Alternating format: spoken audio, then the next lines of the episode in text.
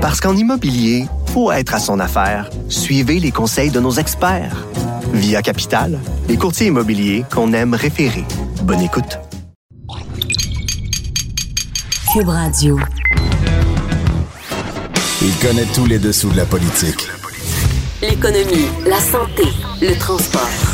Antoine Robitaille. Là-haut sur la colline.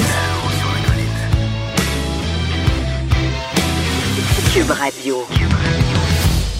Bienvenue à La Haut sur la Colline, c'est Dalma que je vous parle aujourd'hui. Je suis en déplacement électoral et d'ailleurs, je vous propose à l'émission un entretien avec Richard Hébert, député libéral et candidat libéral dans Lac-Saint-Jean. Et c'est lundi, donc c'est la chronique Les chiffres de l'histoire avec Dave Noël, qui est recherchiste au journal Le Devoir, historien et auteur de Mon calme général américain. Mais d'abord, notre super compteur est en studio et moi je suis dans ma voiture.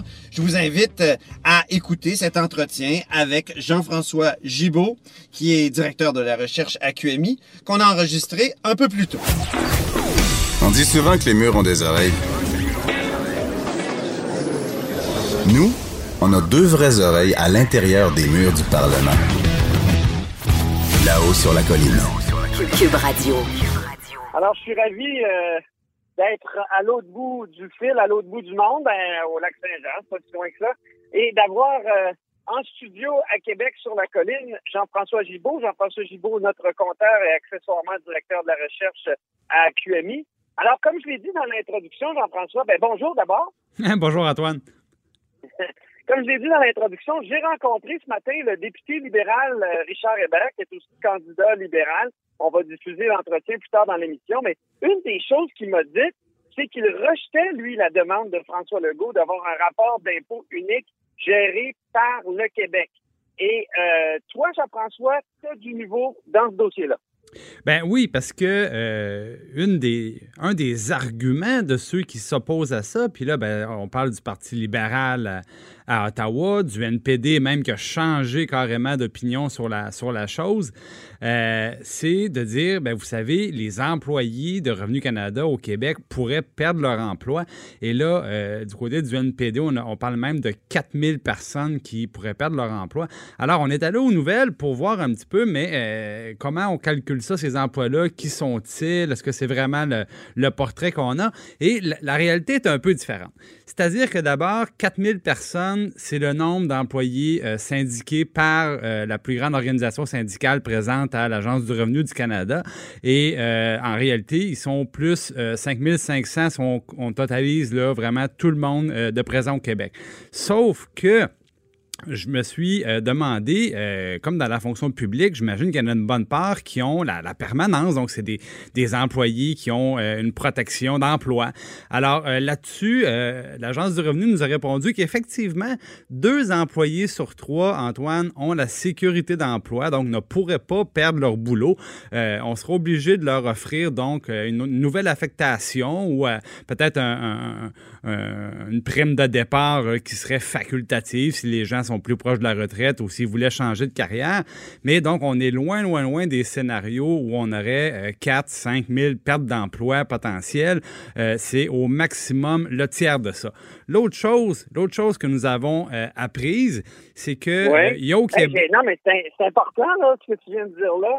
C'est des gens qui ont la sécurité d'emploi, donc ils ne seraient pas mis à part. C'est tout. C'est. Ah, donc, ben effectivement. Ça, ça, ça défait, ça défait complètement l'argument, là. ça défait une, très grande partie de l'argument. Et l'autre chose qu'on a appris, c'est que, évidemment, avec euh, tout le, le- le- le- Avant, on faisait, on faisait nos déclarations de revenus sur du papier, bon, puis on envoyait ça dans des enveloppes au centre de traitement. Maintenant, on le sait, c'est beaucoup via euh, l'électronique, euh, des déclarations, des logiciels privés qu'on utilise parce que, justement, on peut faire les deux déclarations en même temps, Québec et Ottawa. Ben, avec ces changements-là, ce qu'on a appris, c'est que du côté de Shawinigan, euh, on fait plus vraiment ça de la déclaration initiale de, décla- de, de- de- euh, déclaration de revenus, excusez-moi, parce que euh, c'est laissé justement plus au centre de Jonquière. Et donc, bon, c'est vrai que là, tu nous parles du, euh, du député de la place, effectivement, lui, il est davantage concerné, mais disons qu'on a Oui, mais- un, un des deux grands centres de traitement qui, lui, semble-t-il, n'est plus affecté à la déclaration de revenus là, au premier traitement lorsqu'on ouvre le dossier. C'est vraiment un dossier important ici dans la région. Donc, il y a M. Hébert qui m'a parlé de ça ce matin. Ben, évidemment, c'est pas dans son comté comme tel parce que lui, il est vraiment du, du, lac Saint-Jean. Mais le, le, centre de traitement, il est à Jonquière. Mais la députée locale, c'est une NPD, donc c'est une néo-démocrate. Puis c'est elle qui a fait changer le NPD de, de, de, sujet, de, de position là-dessus. Parce qu'elle a dit, je vais perdre mon comté là, si vous si vous continuez. Et, le NPD s'est engagé euh, jadis à, était favorable à la déclaration d'impôt unique. Ils ont changé d'idée pour ça. Donc, tu vois que c'est un dossier ici qui a beaucoup d'importance. Ah, ben, il compte les votes, bien évidemment, ça, c'est certain.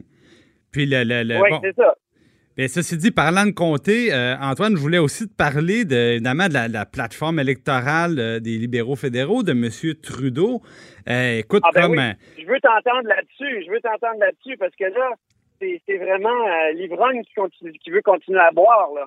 Eh oui, ben moi, je, je pourrais pas, je pourrais pas mieux dire. Moi, j'allais dire, on, dirait qu'on se ramène à la bonne vieille fable euh, de la cigale et de la fourmi. Là, Justin Trudeau, il chante, il chante, il chante, mais quand il, quand il fera plus froid, qu'est-ce qu'il va faire? Euh, ça, c'est ce qu'on sait pas. Euh, Monsieur Trudeau a eu la chance d'avoir un mandat sous une attends, certaine... Attends, attends, là, attends, Jean-François, on a plein d'images mais il faut dire au monde de quoi on parle. Des, déficits, au fond. Hein? Ben oui, des énormes déficits. continuer à faire des gros déficits. Des gros déficits et même doubler, euh, aller jusqu'à doubler ce qui était prévu. Donc là, euh, non seulement euh, il n'y a pas d'amélioration, mais il y a même une dégradation. Puis là, ben, si on, continue de, creuser le déficit quand l'économie va bien, qu'est-ce qu'on va faire quand l'économie ira mal? Euh, c'est pour ça que je parlais de la cigale et, de la fourmi. Et là, il y a une forme, ben il y a une forme d'après moi, d'irresponsabilité. C'est-à-dire que euh, on, va pas se compter d'histoire. À, toutes les fois qu'on dépense plus que euh, nos revenus, ben on s'endette. Et quand on s'endette, ben ça veut dire qu'un jour il faut rembourser et il faut payer des intérêts là-dessus. Parce que du côté fédéral, Antoine, là, on est rendu à, si ma mémoire est bonne, aux alentours de 24 milliards d'intérêts par année, euh, si c'est pas un petit peu plus. Et donc on paye ça. Et puis, qui va rembourser, Antoine? Si c'est si pas la génération actuelle, ça sera quelle génération? Ben oui, c'est les générations futures, les mêmes qui sont allés dans la rue la semaine passée. Bon, ben moi je comprends pas. Donc, on, ne veut pas leur laisser une dette climatique, c'est très bien. Bon, ça, c'est honorable. Mais euh, leur laisser une énorme dette financière, leur laisser un cadeau empoisonné, puis un jour on dira, ben, on, pourrait mettre l'argent justement pour améliorer euh, l'environnement, on pourrait mettre l'argent pour mieux financer les, transferts euh, pour l'éducation ou la santé, puis on va dire, ben non, parce qu'il faut qu'on paye des intérêts sur notre dette parce que euh, le propriétaire techniquement du Canada, ça sera une banque ou une autre.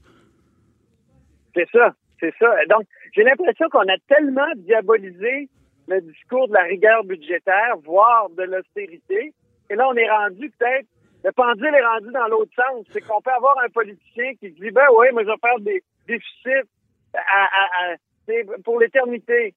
Ben là, c'est parce qu'ils sont. On, est loin, loin, loin de l'austérité où on annonce des suppressions d'emplois puis on annonce des disparitions de programmes. Là, euh, la semaine dernière, là, les, euh, les, libéraux fédéraux étaient rendus en train de gérer nos vacances. Euh, d'ailleurs, ça, c'est une idée, Antoine, tu t'en rappelleras, ça avait été essayé à Québec aussi avec, avec très, très peu de succès. moi, je pense que ça, c'est la preuve qu'on on manque d'imagination pour savoir quelles nouvelles dépenses inventer. Et de l'autre côté, ben, on, on dit on va creuser le déficit on n'a aucune idée comment on va faire pour sortir de là. Moi, j'espère juste qu'il n'y aura pas une récession qui va nous frapper. Le problème, c'est que les économistes euh, voient des nuages à l'horizon, disent à tout le monde de se préparer au pire, puis pendant ce temps-là, nous, ben, on fait exactement l'inverse. Alors, je ne sais pas si ce sera un bon calcul électoral, mais je doute beaucoup que ce soit euh, une bonne planification pour euh, le Canada pour les cinq prochaines années. Ben, merci beaucoup, Jean-François. Très gentil de ta part de nous avertir comme ça. Toujours un plaisir. Donc, on se reparle bientôt, Antoine. Salut, euh, en direct de, mon auto à Alma. Parce qu'en immobilier, pour être à son affaire, suivez les conseils de nos experts. Via Capital, les courtiers immobiliers qu'on aime référer. Bonne écoute. Là-haut sur la colline. Une entrée privilégiée dans le Parlement. Alors, je suis à Dolbeau-Mistassini en présence du député, mais aussi maintenant du candidat libéral, euh, Richard Hébert. Euh, et on discute du, comté. Bonjour. Hébert. Oui, bonjour, M. Robitaille. Donc, vous êtes en journée de congé. C'est dur, les, les, campagnes électorales. Mais merci de m'accueillir. Au grand plaisir. C'est toujours un plaisir de, pouvoir entretenir avec les, gens des médias avec qui j'ai eu beaucoup de, de contacts dans les derniers temps par rapport, entre autres, à la crise des médias. Donc, euh, oui, c'est vrai. Ah oui, c'est une crise que vous vivez ici aussi, j'imagine, euh, de façon assez aiguë, hein? Bien, en fait, ici, on a beaucoup de médias. On a une région particulière hein, par rapport aux médias. Ici, il y a le boom puis il y a l'écho.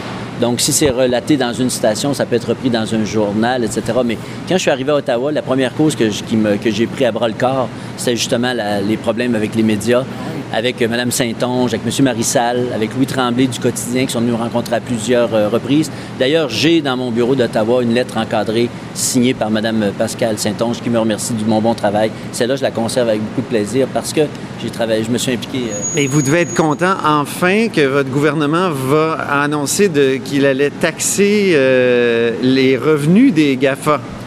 Puis c'est le fun parce que il n'y a pas tellement longtemps, il y a une semaine, dix jours, je, me suis affiché euh, dans un journal de Triumph Média en disant que ces gens-là, ils ne peuvent pas continuer impunément à piquer de la nouvelle puis ramasser des revenus. Alors, je suis très heureux hier de voir la nouvelle que notre, notre parti euh, a pris dans cette, euh, dans cette lutte-là. Pourquoi ça a pris autant de temps avant que le Parti libéral change d'idée là-dessus? Je ne sais pas. Euh, peut-être qu'il fallait considérer un peu ce qui se passe ailleurs dans le monde entier. Il n'y a pas beaucoup de pays à l'heure actuelle qui taxent ces GAFA-là, mais on s'aperçoit qu'il y a un mouvement qui est en place. Donc, les mesures qu'a pris notre gouvernement euh, en attendant de voir ce que tous les pays de l'OCDE vont faire, je pense que c'est un pas dans la bonne direction. Euh, Rome ne s'est pas construit d'une journée, mais je pense que notre gouvernement a pris une bonne décision hier en faisant cette plateforme. Mais euh, ça, ça, va être à partir du mois d'avril euh, pour ce qui est. Mais on ne sait pas pour, pour ce qui est de, de, la TPS, on ne sait pas encore à partir de quand. Ouais, moi non. Il ne faudrait pas commencer au mois de janvier? Euh, je ne sais pas. On verra un peu là, comment sera l'allure des, des, choses, mais il y a une chose certaine, il y, a, il y, a, une indication, il y a une volonté, il y a un chemin qui est indiqué. Alors je pense qu'on a pris une bonne décision encore une fois. Le Québec a été précurseur dans ce domaine-là pour ce qui est en tout cas de, de, la, de prélever la, la TVQ. Est-ce que c'est un, un, signe que l'autonomie fiscale du Québec est une bonne chose? Euh, je ne sais pas. Euh, ce que je peux dire, c'est que lorsqu'on taxera, là, exemple, les géants comme Netflix, on sera égal avec les autres. On ne peut pas acheter euh, une émission de télévision sans payer de taxes. Lorsqu'on achète un automobile, si mettons j'achète un automobile par Internet, je ne paye pas de taxes. Fait que je pense que c'est il faut aller dans cette direction-là, mais il y a des ajustements à faire qui vont avoir lieu. Je, vous posais la question parce que je sais que vous êtes opposé à l'idée du rapport d'impôt unique euh, géré par euh, le Québec, euh, comme le demande François Legault. En fait, ce que je pense, c'est qu'il doit y avoir un seul rapport d'impôt unique. Il pourrait en avoir juste un, mais je ne crois pas qu'il peut en avoir seulement un du Québec. Je ne pense pas que ça puisse être faisable. Parce que le gouvernement fédéral, vous savez, plus de 80% des gens font leur rapport par informatique aujourd'hui. Alors ça, ça se ramasse tout au même endroit, c'est à Ottawa. Et c'est Ottawa qui le redistribue. Alors, changer le, tuyau de base, on peut dire, c'est un peu difficile. Mais est-ce que ça limiterait pas les choix que le Québec peut faire en fonction de la, dans, le domaine de la fiscalité? Je vous, ai, donné un exemple de, justement, le, Québec, avec M. Létard, a décidé de, forcer les, les GAFAM à, à, percevoir les taxes. Est-ce que c'est pas un exemple de l'importance de l'autonomie fiscale d'une province comme le Québec? Bien, dans le temps de M. Letao, c'était un, autre, un autre gouvernement qui était au pouvoir. Hein. C'était les gens de, des partis libéral. Euh, dans notre cas, nous autres, on n'a pas voulu taxer pour des raisons que moi, je suis arrivé dans une élection partielle, donc je ne faisais pas partie de la plateforme de 2015. Je, suis un peu euh, là-dessus, je ne pouvais pas donner beaucoup mon opinion. Mais il y a une chose certaine, ce que j'ai lu, ce que rapidement, parce que c'est arrivé hier, ce que j'en comprends, c'est que notre gouvernement ou, le parti euh, croit qu'il faut aller dans cette direction-là maintenant, puis c'est une bonne chose à mon point de vue. Le lac Saint-Jean, c'est une, région qui a été euh, réputée pour son nationalisme fervent. Euh, vous, qu'est-ce qui s'est passé pour que vous, vous soyez élu? Donc, un rouge euh, au sein des bleus, des bleuets, j'allais dire. des bleuets qui étaient très bleus dans, les années 70, 80, même 90 avec le bloc au fédéral. J'allais vous faire une analogie. Le, bleuet, lorsqu'il pousse, hein, il change de couleur. Hein? Il peut venir, il commence rouge, il vient rose, il vient rouge, il vient vert, il vient toutes sortes de couleurs. Donc, euh, il finit bleu. Ah, il finit bleu à la fin. Euh, l'eau aussi du lac Saint-Jean est bleu. Euh, je pense que le, fait de mon élection, moi aussi, ça m'a montré une chose, c'est qu'une région qui était réputée nationaliste, qui a voté pour un libéral après 37 ans de disette du parti, ça montre que les gens ont changé d'idée ou ont évolué dans leur, dans leur façon de voir les choses. Parce que ce qui était vrai, il y a des fois, ce qui est vrai il y a 40 ans n'est pas nécessairement vrai aujourd'hui. Je pense que le fait que j'ai remporté l'élection démontre que la ferveur est peut-être pas au même point qu'elle était dans les années que vous avez mentionnées. Oui.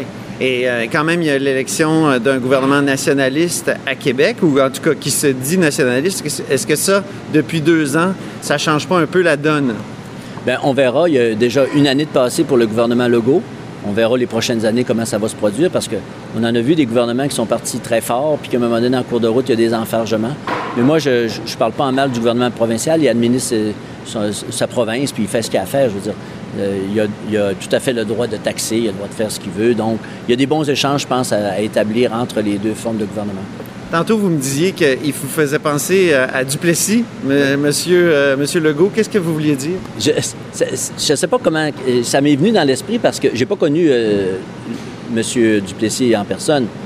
Mais la façon dont il dirige, il, il semble pas être, être foncièrement séparatiste. Euh, on semble voir qu'il veut aussi profiter de la fédération. Je ne sais pas, il, veut affirmer le caractère autonome de la province.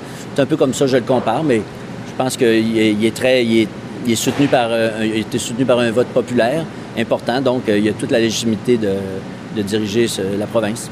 Est-ce que Duplessis n'a pas très bonne presse au, Québec à, l'heure actuelle? Est-ce que c'est pas, c'est, pas dire que c'est comment dire, eh, comment je pourrais dire ça? Eh, c'est péjoratif de le qualifier de Duplessis, non? Euh, non, je ne le voyais pas, comme ça. Non, non, non, c'était pas dans mon esprit. Je pense que la, façon dont il s'affirme, la façon dont il dirige euh, sa, politique, ça me fait penser sensiblement à ce que j'ai lu de Duplessis, mais la comparaison va s'arrêter là. Euh, comment ramener, garder les jeunes au lac Saint-Jean? quelle sorte de projet vous avez? Parce que c'est le grand défi du, lac Saint-Jean. Je pense qu'il faut trouver des projets générateurs d'emplois. C'est un peu ce qui manque ici. nous, on est reliés, entre autres, avec euh, les, ressources naturelles, que ce soit euh, la forêt qui emploie une grande partie des gens euh, du comté. La forêt, on est tous... il y a presque toute une série un peu partout autour du lac. Il y a des, il y a des papetières, etc. C'est sûr que l'avenir est différent de ce qu'il y était il y a 25, 30, 40 ans. Mais il faut trouver des projets qui sont générateurs d'emplois pour garder nos jeunes ici parce que malheureusement, lorsqu'ils s'en vont aux études, ils ont tendance à ne pas revenir. C'est ce qui fait que ça fait un vide dans nos régions, démographiquement parlant, puis la population est vieillissante. Donc, il faut trouver un équilibre pour essayer de garder les gens dans notre milieu. Puis c'est des projets générateurs d'emplois, puis ça, il y en a, il y a plusieurs idées. Dans la région, il y a de l'espoir euh, pour un projet, le projet GNL Québec. Est-ce que, même si ça ne touche pas directement le lac Saint-Jean, est-ce que c'est pas, euh, ça peut pas être une bonne chose? Ben, je pense que le, projet GNL Québec, premièrement, il n'est pas dans mon, dans mon coin, ça c'est une chose. Euh, c'est souvent lors de la construction du projet qu'il y a des emplois reliés. On verra. Moi, je ne sais pas si, premièrement, il y a des tests de, d'acceptabilité sociale qui doivent passer. Je pense que ça, c'est très, très important. Donc, il faut respecter la volonté des gens, savoir s'ils veulent ou non ce projet-là. Donc, euh, c'est l'équilibre qu'il faut retrouver entre la création d'emplois mais le respect euh, de l'environnement. Très bien. Je vous remercie beaucoup, M. Hébert. Puis bonne campagne. Là-haut sur la colline. La politique autrement dit. Cube Radio. Et oui, c'est l'heure de la chronique Les chiffres de l'histoire avec Dave Noël, historien journaliste à la recherche, auteur de Mon calme général américain au Boréal. Et d'ailleurs, ton livre euh, qui vient de remporter le prix littéraire au Salon du livre du Saguenay-Lac-Saint-Jean, volet intérêt général. Bonjour Dave. Bonjour Antoine. Bravo Dave. Merci. Ben oui. C'est formidable. Un prix comme ça. C'est toujours agréable. Oui, hein, reconnu par, euh, par ses pairs.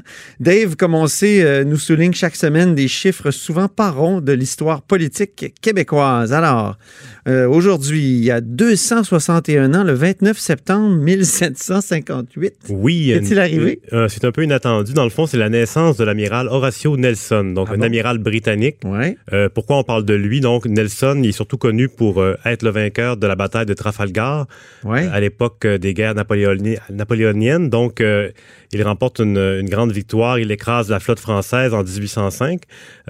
et puis, suite à sa victoire à Montréal, euh, on décide de lui ériger une statue qui est un des ah. premiers monuments de, du Québec, euh, qui, est toujours là d'ailleurs sur euh, la place Jacques-Cartier, la colonne Nelson. Donc c'est une colonne dédiée aux héros, tout ça. Mais un fait méconnu, c'est que Nelson est venu à Québec en 1782. À l'âge de 24 ans, il, il, naviguait et il a fait un petit arrêt à Québec le temps de de, de, de, renouveler l'équipage, faire une escale. Et puis, il s'est amouraché d'une d'une femme du pays, donc Marie Simpson. Ben, et à un point tel qu'on raconte qu'il il ne voulait plus partir. Donc, il n'aurait il peut-être pu être détourné de son destin de vainqueur de la bataille de Trafalgar, mais ça, évidemment, c'est des, des, des, petites histoires. Donc, il est né un an avant la conquête. Oui. Puis la bataille a eu lieu... En 1805, c'est donc ah, euh, dans, au large de l'Europe. Puis là, donc, la, statue est érigée à peu près... Euh, euh, en 1808, les matériaux étaient déjà sur place, et en 1809, elle était déjà ah. debout, et puis donc toujours là, au cœur du Vieux-Montréal. Et qu'est-il arrivé de leur idylle? On ne sait pas. Euh, en fait, ils l'ont euh, interrompu abruptement. Il est reparti finalement. Il a été euh, plus discipliné et donc il a pu faire sa carrière qui l'a mené vers sa, victoire et a rappelé qu'il est décédé aussi à la bataille de Trafalgar. Donc, ah, il est mort. ah, oui, comme Wolfe est mort. À, comme Wolfe et Montcalm. Donc, un, destin. en fait, il, il, récolte les lauriers et il décède immédiatement. Donc, c'est, il n'a hmm. pas pu en profiter très longtemps. Non. Il y a 119 ans, qu'est-ce qui est arrivé le 2 octobre 1900? Oui, en 1900, donc, euh, Wilfrid Laurier euh, pose la pierre angulaire du pont de Québec. Ah. Donc, euh, le pont de Québec n'a été en fonction qu'à partir de 1917, en fait. Ben oui, c'est pour ça que je me dis, ça, fait, oui. ça, a, pris du temps. C'est ça. Et d'ailleurs, pendant la cérémonie, Laurier annonce qu'il va être prêt dans 3-4 ans. donc, et là, on parle bien sûr du premier lien. Euh, Québec. Et puis, euh, ce, qui, est intéressant, c'est qu'il euh, est en présence d'un PM, du premier ministre du Québec, Simon Napoléon Parent. Ben oui. qui va en fait devenir seulement premier ministre officiellement le lendemain. Donc, il est vraiment en train de, s'installer. Son prédécesseur, Marchand, était décédé donc en mandat et lui, il devait le remplacer. Mais donc, on est vraiment entre les deux. Est-ce que le gouvernement du Québec avait contribué au, Oui, il avait contribué. Financement? Oui, ah, la ville également, le fédéral. Ah et puis, donc, là, en 1900, on est vraiment dans la cérémonie. Et puis, le pont il est en construction. En 1907, la, la portion centrale s'effondre. Ben oui. Euh, plusieurs morts. Euh, et puis, il s'effondre à nouveau euh, par la suite. donc, c'est enfin en 1917 que là, il est terminé. Et inauguré en 1919 par le prince de Galles. Donc, on a attendu le prince pour procéder, pour ouvrir le champagne. C'est ça. Puis, il est tellement rouillé actuellement que ça en fait pitié. Comme bien des affaires de, comment dire, patrimoniales aujourd'hui. Hein? Je suis passé sur la Grande Allée tout à l'heure et j'ai vu Saint-Cœur de Marie éventré. Hmm, hmm, ça me fait un choc à chaque fois. Le plus beau clocher à Québec qui a été euh, descendu. Puis là, ben, le pont de Québec qui n'a pas très bonne mine. Mais au moins, on sait que le 2 octobre 1900, euh, Wilfrid Laurier posait la pierre angulaire. Dernière date, Dave, il y a 41 ans, le 3 octobre 1978, qu'est-ce qui est arrivé? Oui, donc c'est la première euh, télédiffusion des débats de l'Assemblée nationale. Euh, donc, un moment marquant, parce qu'avant ça, évidemment, les, débats, on pouvait se rendre sur place pour assister aux échanges, mais euh, c'était pas possible de voir les, images. Donc, ça a vraiment démocratisé la, période des questions. Et je, crois qu'on a un petit extrait. Oui, écoutons d'ailleurs. En fait, c'est le leader de l'Union nationale, Maurice Bellemare. C'est Maurice Bellemare. Ah, c'est Maurice Il fait un petit discours, euh, euh, sachant que les, euh, les auditeurs sont à l'écoute. Puis c'est Richard Guay, le président de l'Assemblée, qui lui donne la parole. Alors écoutons Richard Guay donner la parole à Maurice Bellemare. de l'Union nationale. Monsieur le Président, c'est un rayon de soleil dans ce Parlement que nous, auquel nous assistons présentement. durant toute ma carrière, j'ai jamais vu autant d'éclairage a autant de beaux hommes comme j'en vois devant moi, si bien habillés. Il y, a eu il, y a eu une, il y a eu un concours de beauté dernièrement, j'espère, parce que tout le monde sont arrivés avec de beaux habits neufs, et puis il n'y a plus de chemise à carreaux, puis il n'y a plus de jeans nulle part. Oui, donc M. Bellemare faisait référence au, gouvernement du Parti québécois qui visiblement euh, avait un petit relâchement euh, du côté vestimentaire. Mais ce qui est ah amusant dans les journaux de l'époque, c'est qu'on raconte que euh, donc, les, députés ont été prévenus qu'il était, c'était mieux de porter des couleurs sombres, que ça passait mieux à la télé. Donc, ils ont tous renouvelé leur garde-robe.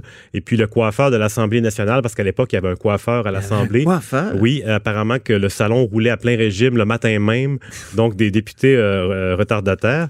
Et puis, un fait intéressant, c'est que euh, l'opposition libérale elle avait proposé qu'on filme davantage les, commissions parlementaires et puis qu'on n'accorde pas trop, moins d'importance à la, à la période des questions, mais finalement, on a décidé de, de diffuser ah. euh, la période des questions euh, de façon euh, prioritaire. Puis au départ, il y avait des commentaires, il y avait comme une, dans le, au canal de l'Assemblée, on essayait d'expliquer, faire de la pédagogie sur les travaux parlementaires. Ça ressemble un peu à un bulletin de nouvelles. Et puis sinon, pour ce qui est du côté cosmétique, c'est à l'occasion de la télédiffusion des débats qu'on a décidé de repeindre le salon vert en salon bleu. Ah oui, ça c'est On considérait que le, le bleu passait mieux à l'écran, mais on avait considéré aussi d'autres teintes comme un vert pâle, un gris. Et puis finalement, on est allé vers le bleu qu'on connaît aujourd'hui. Et autre impact de la télédiffusion Pourtant, à Westminster, c'est vert, puis à Ottawa, c'est vert. Ça passe pas si mal que ça. C'est les techniciens de l'époque qui ont, proposé ça et ça a passé. Euh, il y a des, des, rumeurs qui ont circulé à l'époque que ça faisait l'affaire du Parti québécois. Ah oui, il y a un petit côté nationaliste. Voilà, mais euh, c'est vraiment les techniciens qui ont mis ça de l'avant. Et puis un impact indirect, c'est aussi à ce moment-là que le euh, le, menuisier qui a fabriqué le, second crucifix de 82. Ah oui, c'est En, en, regardant les débats à la télé qu'il l'a observé puis s'est dit il n'est pas à la hauteur de ce qu'il devrait être. Donc, il en a fabriqué un pour le faire accrocher. Hey Dave, merci infiniment. Merci Antoine. C'est trois dates. Donc, il y a le 29 septembre 1758, le 2 octobre 1900, puis le 3 octobre 1978. Alors, euh, merci infiniment et à la semaine prochaine. Vous êtes à l'écoute de là-haut sur la colline. Pour écouter cette émission, rendez-vous sur cube.radio ou téléchargez notre application sur le Apple Store ou Google Play.